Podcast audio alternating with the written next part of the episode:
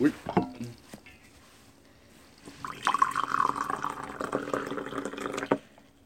太陽とヒゲの夜にお茶しませんか？ダンサー夫婦である太陽とヒゲの生活に役立つかもしれないあれやこれやを語り合う新感覚ファミリーダンスエンターテインメント番組です。第29回。イエーイ。30回目前だね。そうだね。そうだね。そうだね。あブブイいやー寒くなってきましたね。ピーンと空気が張る感じがもう年末年始やら1月の空気感が出てきて、なかなか鼻にツーンとくる感じとかいいよね、うん。空は綺麗だし、うん。ちなみに12月12日今日そう。うん。日付も言っとかなきゃあれだね思うわなんで？なんかあーみん。な YouTube とかでさそっかそっかそっかそっか。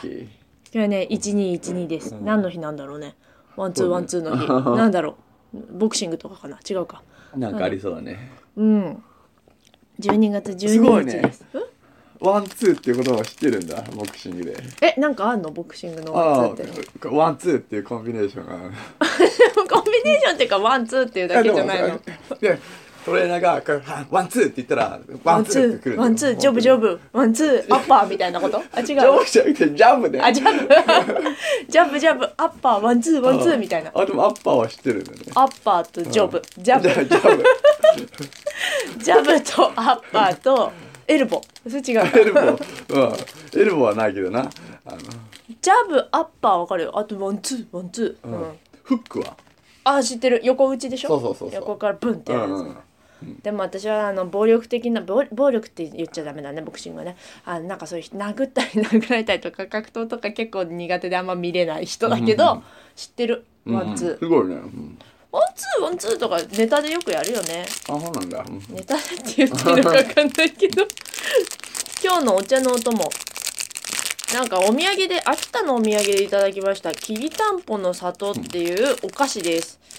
うーんなんかね竹串にお餅、お餅菓子が突き刺さっている米どころのお菓子をいただきました。この竹串がナイスだね、うん。うんだね。おまんじゅうを平べったくしてうん。ね竹串に突っ込んだみたいな、うん。きりたんぽの時期だね、鍋の。うん。今年やるかなどうしようかなみたいな。美味しいよねきりたんぽあ鍋れもうなんか買ってなかったっけ？あうんなんか毎年、うん。毎年ってほどじゃないけどなんか本当に秋田の美味しいきりたんぽ屋さんからま一回おあのいただいたことがあってプレゼントプレゼントというか送って知り合いの方に送っていただいたことがあってそれが美味しくってはあと思って翌年は自分で頼んで みたいにあの秋田のなんかなんとか商店のきりたんぽ鍋セットをね比内地鶏のみたいなやつ。なかなか高いんだけどねあ美味しいんだよ本そう、うん、高いんだ聞いた今年は頼んでない。いやきりたんぽっていやピンキリだと思うよ。そのそこは本当比内地鶏スープとその比内、あスープがあるか。そう地鶏とあのセリとなん。か全部セット、お水もねなんかその、うん。あっちの秋田の天然水みたいなのがセットでくるわけ、うん。だからすごい、まあ、高級品のうん。やつなんだけど、そうそう。全然ピンキリでさスーパーにもきりたんぽなんていくらでも売ってるし、ううんんお米だからね、うん。あるんだけど、うん。まあ美味しかったな。今年は まあスーパーのきりたんぽかもしれないけど鍋の季節ですね。というわけで今日はきりたんぽの里と三年番茶で、えーおとお茶のお供をしております。うん、僕うん気に入った、うん、うんお団子より手が汚れなくていいね そういうことか。うん今日はねこのコーナー行っちゃいます。皆さんコーナー覚えてるか知らないけれど言ってみるよ。太陽とひげはやっぱりダンスが好き。これコーナー名だったみたいで私なんかひげさんが今日はダンスが好きを話そうねって言われて「ん何のことそれ?」って言ってしまったんですけど昔一回だけそういうコーナーでダメに忘れちゃう、ね、一回しゃ一回だよね二回とかやってないよね一回しかやったことないコーナー復活ですよ。というのも今日私があの夜ひげさんにあの子供の子守りをお願いしてちょっと舞台を見に行ってきたんですよ。見に行ったのはうーんと「伝統と創造シリーズボリューム9能楽堂でやあのセリリアンタワーにある能楽堂でやってました「老松」という演目を見てきました。あれ能古典芸能を見てきたのかなと思いきやあれですね伝統と創造シリーズということでえっ、となんだろう能楽師の津村礼二郎先生という方とバレリーナの酒井花さんとコンテンポラリーダンスの黒田郁代さんの3方が出演してた舞台だったんですね。なのでまあ伝統と創造というあれでまあ古典芸能と、まあ、今のものだったり、まあ、バレエだったりが舞台の上でこう一つになっていく様を。でもこの老松というのは古典芸能のおのおの演目らしいんだけど、うん、それをまあコンテンポラリーダンサーの黒田郁代さんの解釈のもと彼女の演出振り付けで舞台が行われていたんですけれども、まあ見てきました。私ねこの黒田郁代さんが好きであのなんかか過去に見た彼女のバティックというカンパニーがあるんですけどその舞台を見てなんかこうボロボロボロボロ涙を流したことがあり なんかなんかよくわかんないんだけどいつもぐさっと刺さってしまうんですけどいつもっていうかその1回か刺さってしまうんだけど今回もね、うん。ブスッとやられましたわ、うん。なんだろうね。なんかまあ別にそれはなあの作品全てがとかっていうかまあなんだろう能楽堂行ったことある？能の舞台。ふぐさん。ありはあるんだけど。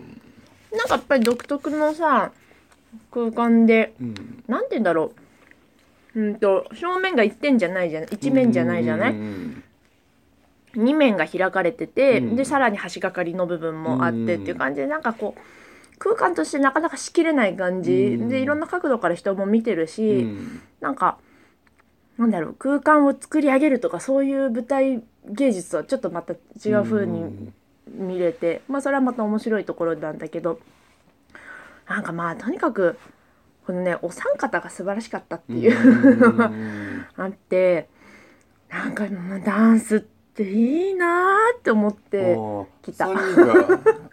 まあでも基本的にやっぱ3人がうん。のなんかあそうそう。ダンス。あのうん。ダンスダンスなの。ううん。ん、で津村礼二郎先生という方はうん。この方はおいくつぐらいなんだろう。でもかなりお年を召しているうん。先生で、うん。あの能楽師のうん。方。でもう同じように踊るちょっとコミカルなダンスとかも、うん。初めはなんかわちゃわちゃとみんなでこう役があって、うん。それぞれ3人に、うん。でその役を踊って演じてっていうのがあるんだけどう、ん。まあ最後の方クライマックスにこうそれぞれがこうなんだろうこうおめでたいおい松という、うん。まあ、松だったり梅だったり竹が出てくる松竹梅が出てくる、うん。おめでたい演目らしいんだけれどもまあその「まあ、ことほぐ」ってなんかよくパンフレットにいっぱい書いてあったんだけどこのなんかあのこのなんだろうな。そうまあこの今いるところとか、まあ、踊りに捧げてる時間というものをこう観客の皆様がいらしてるっていうこととかを全ておことほぎたいみたいな時代を含めてねみたいなこと。でなんかまあそういうちょっと祝福するような、うん。踊りをするんだけど、まあ、うん。最後にそれを一人ずつが踊っていくみたいなシーンがあって、うん。まずまあ黒田郁代さんが踊り、うん。でバレリーナの酒井花さんが同じ振りを踊り、うん。で礼二郎津村先生は 礼二郎先生だって津村先生は、うん。あのもうさいそれまでもうおおのおのお面もしないでもう素で踊っ素の顔でお顔でずっと踊られてたんだけど、うん。最後は能面をしてん。出てきて、おのおの方としてそのぶ能舞台を踊るみたいな感じで、うんあのこんこの後もうん。なんだろう何百年経ってもこの能舞台が残るようにじゃないけど、うん。そういう文化伝統が残っていくようにみたいなことを踊られるんだけど、ね一人ずつのソロがねやっぱブスブスブスブスあー。というかやっぱりこうなんだろうねダンスってすごいいいよねあのなんかな何が体からにじみ出てるんだろうねああいうのって。なんかさこう小賢しいことはさ舞台に立ってああやって身を捧げた時にはさもう出てこ頭の中とか出てこないわけじゃない、で踊ってる人本人もそういうなんかああしてやろうこうしてやろうこう見せようとかっていうのは多分なくもう一一心不乱というか本当に体を捧げているうん。状態うん。で踊っててなんかか体のひねりとか伸ばしとかそういうところからのからにじみ出てくるそれだけでこうなんか揺さぶられるものがあるんだよね。でもそれって多分鍛錬されたというかこう鍛えられた体だからゆえきあ積み上げてきた体で多分やっているからこそ感じられるのかもしれないなっていうのもなんかやっぱり思ったりして、うん、もちろんあの何にもトレーニングしてないから踊っちゃダメなんですかってことは一切ないんだけれど私あのそういうなんだろう基礎にのっとってない体でもすごく素晴らしいダンサーっていうのもまたいるんだけれどもなんか今日の方たちは皆さんこう基礎がなんて言うんだろうバレエリーダーの方だったらバレエの基礎をずっと積み上げてきた方だし能楽の能楽師の先生ももちろんねおのの世界でずっと何十年やってきてて、で黒田さんっていう方もまあもともとバレエからでまた自分の独自のトレーニングで積み上げてきている方でなんかそういう体を見るっていうのはすごいねきりたんぽの里めっちゃ食べてるね。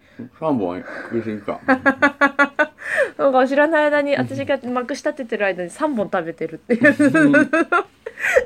あのなんかそのね積み上げてきたものたちもす一緒に絞り出るんだなっていうのを感じてなんか改めてダンスすごいいいなっていうのとダンスでしか感じられない感動があるわなって思ってあのいい蒸気を上げて帰ってきたわけです。うんうん結構やっぱ純粋に踊りが見れるあれだったんでねあそうだね。なんかやっぱりこういうコラボのさ、うんうんうん。ありがちなのっていうかさ、ねなんかもたるストーリーをさ、うん。まあ、現代版解釈みたいなう感じだと、んうんうん。なんかあんまそういう成功例を見たことがなくてさ、うんうんうんうん。あれ物語をさ演じようとすればするほどダンスって俺はあんまり 興味ないものになっていく、うん。うんうんうん。なるほどね。うん。ストーリーを見せたいわけじゃなくてさ、うん。ダンスやっぱ体を見せたいわけじゃん、なんかうんうんうん。動きだったり、うん、なんかその辺それはまあ俺俺が見たいダンスだからだけどさ、うん。今話聞いてるとやっぱそれぞれのなんうん。か舞を見れるわけじゃん。うん。私もね人その人が見たくてダンス見に行くからさ、うん。なんか私はさらに演出とか振り付けとかにそそこまで目が多分いってなくて、うん。ダンサーを見見たくてとか、うん。この人のその人間を見人間会いたさに行くみたいな舞台見に行くみたいなところがあるから、うん。そういう意味ではん。とても良かった。うんみみたいなうん、もう今日までで終わっちゃったんだけどね。黒田幸雄さんっていうのを俺はなんだかんだってさ、うんあんまちゃんと知らないなと思ってうんうんうん。見に行きたいな。そうだね。なんだろうね、なんか。うんでもまあ、ひそれぞれ、ね、金銭に触れるところっていうのは 人それぞれ違うから、なんか、なんとも言えないけど、私はなんかやたらとうん弱いですね。黒田育代さんの踊りに弱いみたいなところがあるんだろうな。いいうね、ういう人がいるといいな。だしねなんかやっぱり素晴らしい人たちがいっぱいいるなダンス界っていうのもなんかまた嬉しい嬉しいっていうかなんかあ素晴らしいところにいるなっていうこととダンサーという仕事は尊い仕事だなと思って今日は見てました。うんうん素晴らしいね。うん素晴らしいよななんかなんかダンスと共に生きるっていうん。ねこれってさでも、ダンスのどこまでの人に伝わるんだろうっていうのもちょっと思いながらダンスやってるもちろんヒゲさんに話したら多分「おー」って言うんだろうけどなんか自分の子は可愛いみたいな感じ やっぱりダンスって言って言ってるのはダンスやってる人だけなのかなとかね、うん。なんかちょっと分かんないんだけど、うん、なんかどこまで一般にって言ったら変だけどあの劇場でやってることがもっとこ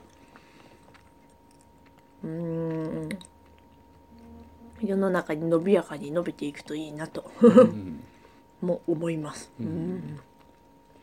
見る人しか見ないっていうのはねやっぱりあるからな。しょうがないんだけどな。難しいな。やっぱりやっぱり劇場に行かなきゃいけないっていうのが、うん。とにかくハードルが高い、かといってさ映像で見てくださいって言いたくないんだよねっていう。あ私はね生生で見ましょうよみたいなまずはね。そうそう。もわかる。うん。ということもあるからでもそうするとね難しいよね。えこの3時間にあこの,、うん。この2時間に5,000円払うんですかとかさなんかまあそういうところからじゃんきっと。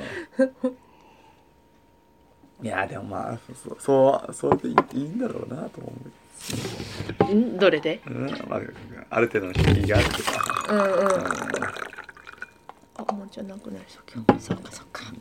そういうまあ。ん、そんな世界もある、そう、ね。うん。なんか頑張ろうと思いました、まうん。た はあの道が長いから、うん。まあ、そ道のりは長いぞと思ってそれはい嬉しいことだった。日本の伝統芸能ってのも意外となんか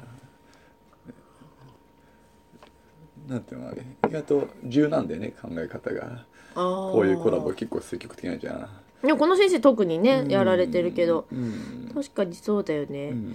伝統芸能っていうのもさ、うん。見るタイミングによって見え方伝統芸能自体は多分ずっと変わらずにやれ、やっている、うん。なんて言うんだろう。どんどん進化しますよ伝統芸能っていうよりは多う分、ん。守り続けて継承するみたいな感じなのかなわかんないけど。でも自分の見るタイミングで全然見見え方が変わりそうで、ま、ちょっとまた改めてうかわかんないけど、文楽とかなんか歌舞伎？わかんないけど、なうん。なんか見てみたいなっていう気もワしてきた。ワンピース歌舞伎を見に行ってきて見に行きたいの？いや あんまり 触手動かないんだけどさ。スーパー歌舞伎みたいなやつだっけ？そうそうそうそう。それはまあ。ーちゃんちょっと見に行ってきてなんで私？え見たいかなって言ったから。うんそう。なんかもうちょっと伝統っぽいやつでいいかも私。あエンターテインメントでしょあれ割と。いやし知らないそうなんだろう。はそうか。わかんないそりゃ。それヒゲさんのあれじゃない？持ち場じゃない？ワンピース歌舞伎なんていやいや違うの？どうかな。うーん。なんかそうワンワンピースっていうことでさ、うん。きっとそのね歌舞伎っていう歌舞伎っていうとやっぱみんなさどうしてもなかなか見に行け行かないわけじゃんきっと、うんうんうんううんんでもその「ワンピースとコラボすることによってなんかすごく歌舞伎っていうものの園がさうん。広がることがさ、うん。うん。素晴らしいことなわけじゃん、うんうん。そしてやっぱり作者も結構それは狙っててさ、うん田栄一郎ってさ、うん。作者のやっぱすごくやっぱ広い知識でさ歌舞伎なんかもすごい好きなんだよね、うーん。でもみんな見に行かないでしょっていうふうに、うん読者には言ってて、うだからそういうのをすごく積極的に、あコラボしたりとかうん、したんじゃないかなと歌舞伎に関しては特に。うーん。まあ改めて見てみたいなとうん。いうのも思ったな。ううん。んまあそう思った時はチャンスだね。うん。ということで太陽とひげはやっぱりダンスが好きのコーナーでした。続いていきましょう。白ひげ真司と輝く未来。今日は？今日は、うん。えっとね日本版 GPS 輝きじゃなくて輝き導きじゃない？導きだ、うんうん。なんかお米の名前みたいになっちゃってね。今日これうん今朝の JWAVE でね、ううんん。なんだっけ話題になったから、うんうんうん。でちちょっと調べたけどまあ6月のニュースなんだね今月今年の。あそうなんだ。うん。あそれもう打ち上げられてるの？そうそう打ち上げられてそうなんだ。うんそれ日本の GPS そうそうそう日本専用の？うん。専用かよくよくわかんないんだけど、うん。その日本。版要はどんなのかっていうのがうんうん。一応日本日本版 GPS とは書いてあるんだけど、うん。日本版ってどういうことかな。まあそもそも GPS はもともとアメリカが軍事用に開発したシステムで、うん。地球全体は31機の衛星でカバーしてうん。そして衛星から電波を受け取ることで位置を特定するシステム。アメリカだけで31機飛ばしてるんだ。うんうん、まあそれ以上かもしれないけど。うんそんなになんだね。そうそうそう。まあその途中でだからうん。高い建物に建物に遮られたり、うんうんうんうん。大気の層の影響で電波が乱れたりして誤差が出るんです、結構まあ誤差出る時は出るじゃん、うんうんううん。んしかし今回の導きではえっと日本からオーストラリア上空にかけて周回し必ず1機以上が日本のほぼ真上にとどまることで電波を受けやすくするっていうシステムなのでうんなあ何台か飛ばそうしてるそうもうなうちの何台か、うん、もう飛ばしてやってへで、ーうん、常に日本の真上に、うんうんそういう意味で日本日本版ってことなのかな、うんうんうん。その制度はやっぱじゃあ日本常に真上にいる日本にいるからこそあるのかな。うんうんうん。とにかく誤差はわずか数センチうんという、うーん。なので結構さ今後うんうん。そのドローンを飛ばす時とか,、うんうん。なんか自動操縦の場合要はに人間が操作してそこに到達させるっていうよりは、まあ、要はかなり正確な位置情報を与えることができるから、うんうんうんうんそこに飛ばすことができるね自動で。うんうんうん。じゃあ今までの GPS でうん。やっちゃうとは危険だったけど、うん。危険だったから自動運転とかもまだっていう感じだったけどってことだよね、うんなんかより精度が上がるっていう話か、うん。うんトラクターなんかも要は数センチでちゃんと運転っていうかやるからなんかうんすごいトラクターなんかも機体自動で走行するトラクターが機体寄せられてるってことだよね。そう。なかなかいいよね。朝のなんかさ、うん。その JWEB で聞いてたのは、うん。なんか宅配のシステムも変わりそうですねみたいな話をしてて。要はもう人が宅配をするってこともまずなくなって、うん。で家に宅配をするっていうんじゃなくてその人がいる場所に荷物を持っていくっていう風に今後なっていきそうですねみたいなこと言ってて。あうんそれは確かにありそうなというかねその家に不在だったら意味ないじゃんっていうのとね。うん人が配達するその労力っていうのがやっぱインターネットを普及してネットショッピングがうん。ガンガン上がるようになってきてからは多分まあちょっと前話題になってたけど相当忙しいもんねあの仕事ね。ねで不在かい不在かいみたいなの繰り返しとさうん。今日不在来んのかなまだなのかなみたいなうん。お互いのもどかしさとさ。そう。い今日の何時に来いって言ったのにいないじゃんみたいなのが多分絶対いっぱい起こっててさうん。なんかそれがもうあの人はあそこにいるからあそこにぽいっていう風ににその人に物を渡すみたいなことしかもなんかもう一個言ってたのはうん。あデリバリーピザとかも、うん その人の場所に届く。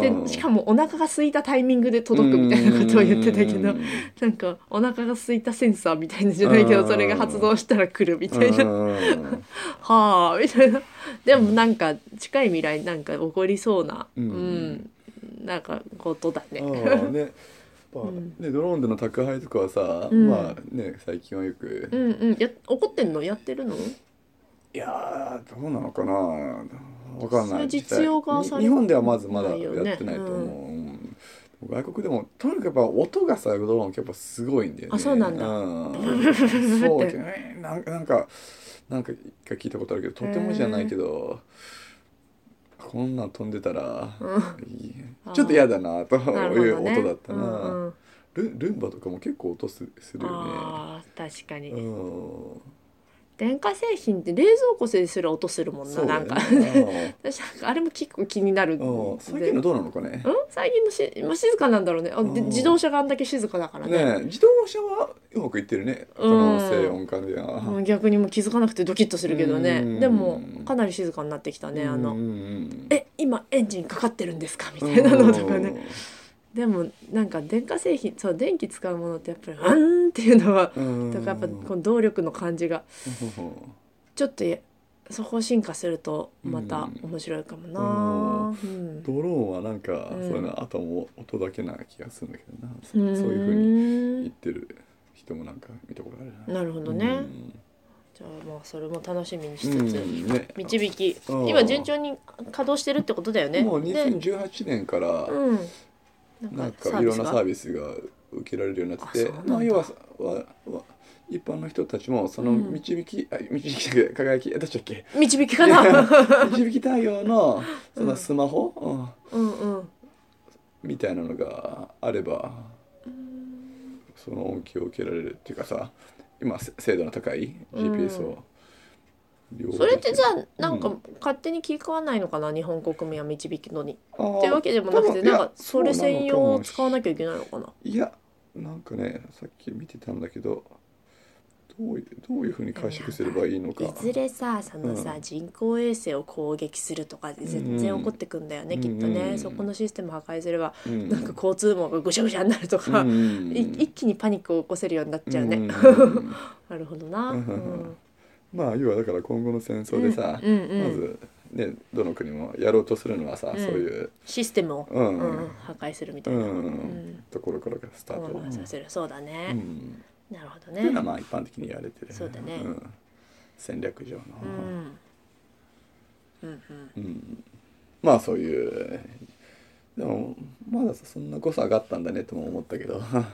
うんさ数センチの？ああ数センチっていうかあいやあでもつい最近のことなんだと思ってそこまで精度が高い。うんうんうんうん、うん。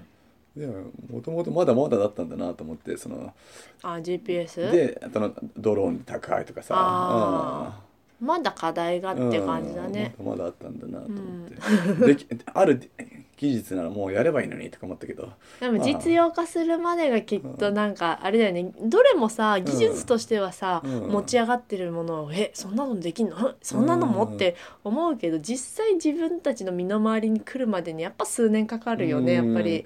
結局なんか俺的にはそののかなうん結局さ法整備の面でさ、うん。慎太郎やってんのかなと思ったんだけど、うんうんまあでも技術的な面でもやっぱり足りないしってことよね。だったうんだなと思ったな、ん、でも何でもそうな気がするな、うん話題には上がるけども自分の身元に来るのはもうちょっとかかるっていう感じはするね。なるほど。うん、うん以上でした。今日は導きでした。導き日本の GPS 導きのお話でした。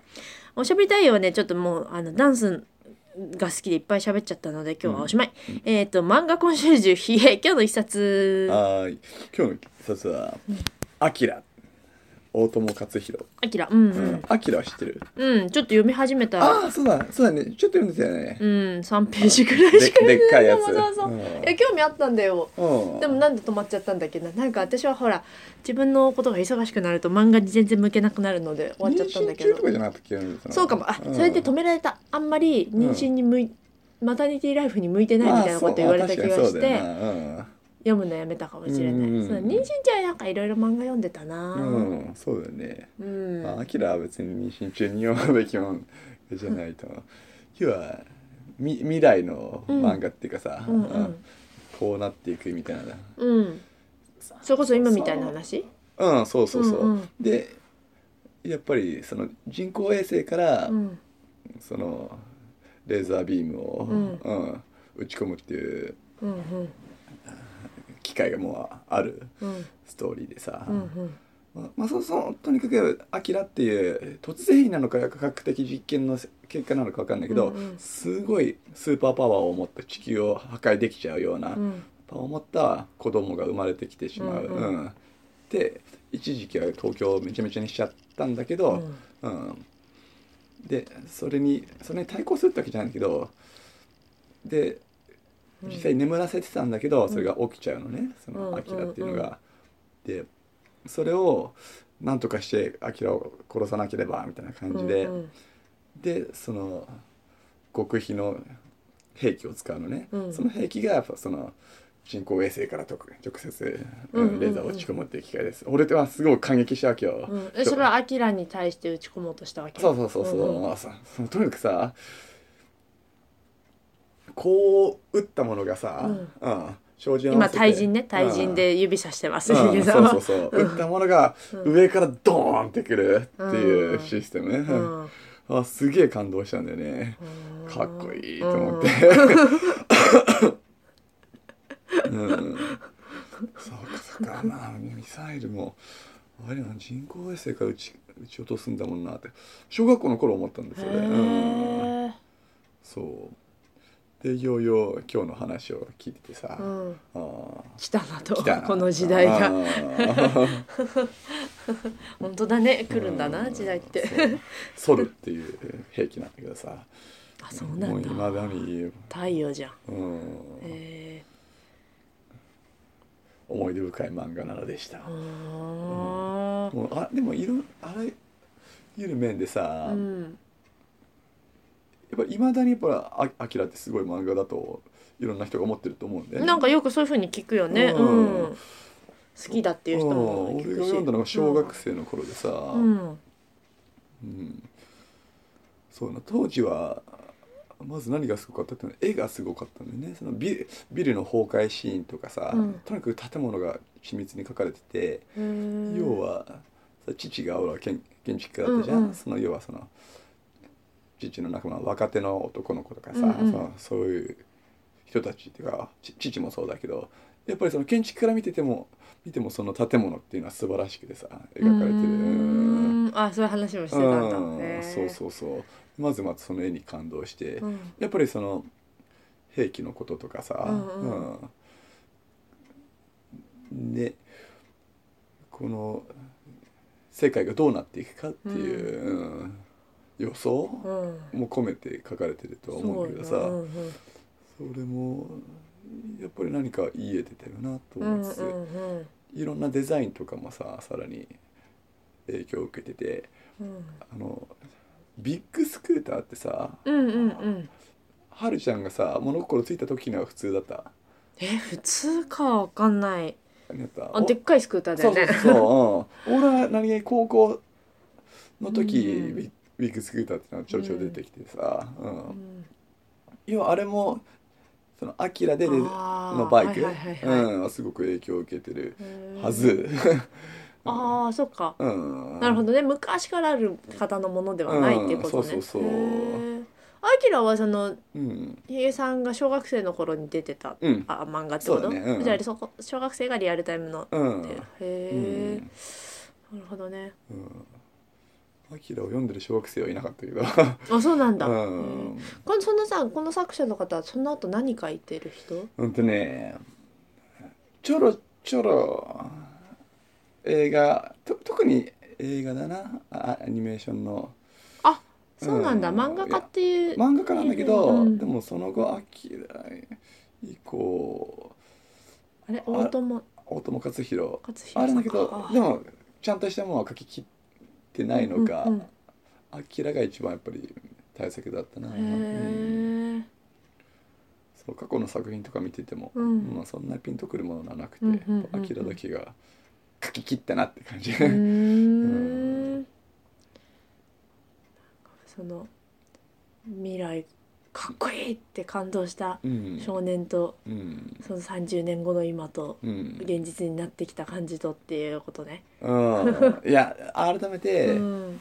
まあやっぱアキラってすごいんだなと、ふと思ったな、なるほどな。うん。全7巻ぐらいだったっけ？分厚いうちにあるやつで。六巻かな。6巻、本当はもともとは単単行本っていうかなんていうのあのサイズで出てたの漫画のサイズで。いやあのでかいのです。あでかいの出たんだ。そういう意味でもなんかいろいろ新しいんだよな。そうだね。それでさまた絵の衝撃というかさうん。その絵すごいっていうのもサイズ感からも感じるよねきっとね。いろんなアーティストからうんうんうん、うん、支持も厚かったんだろうねなんかそういう印象なんかう私の周りのアーティストの人から「アキラって聞いたことがあるなと思っうんてそうそうそうなんかそんな気がしましたうん今日はアキラをご紹介いただきました。うん。グクク。まあちょっとタイミングどっかのタイミングで読みたいな。うんうん 最後告知。俺は。12月駆け抜け中ですが。今週末だな今週末うん、うん。スタジオアンクールの。うん、これ何時？お昼と夜1回ずつ。チラシとかあるのかなヒゲさんあるね。本当、うん。もう目にしたことがないんだけど。もあう何時なんだろうとか思いながら。そうそうそう。ーうん。